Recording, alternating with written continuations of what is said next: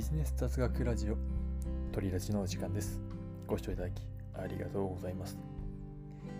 今日はですね最近ふと疑問に思ったことをお話ししたいと思います。今なんですけど僕「呪術廻戦」というアニメを見ていましてこれすごく面白いんでちょっとおすすめなんですけど、えっと、この「呪術廻戦」の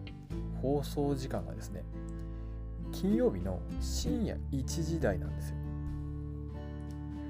で、ちょっとここで皆さんに一つ問題を出したいと思います。金曜日の深夜1時ということは、金曜日に日付が変わった直後の1時、または土曜日に日付が変わった直後の1時、このどちらか分かりますでしょうか ?3 秒で考えてみてください。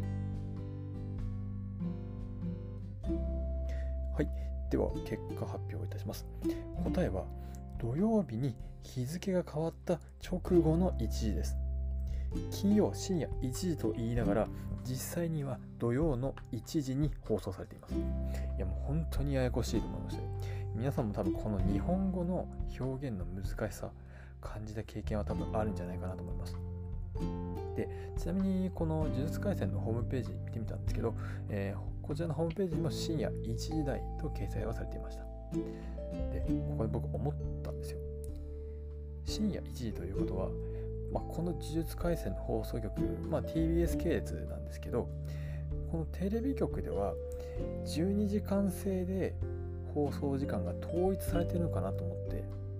で調べてみたんですね。で、まあ、今回キー局、えー、TBS フジテレビ日本テレビ NHK テレビ東京系列の5局調べてみました。でそしたらですね1曲だけ24時間制で番組表が掲載されてました。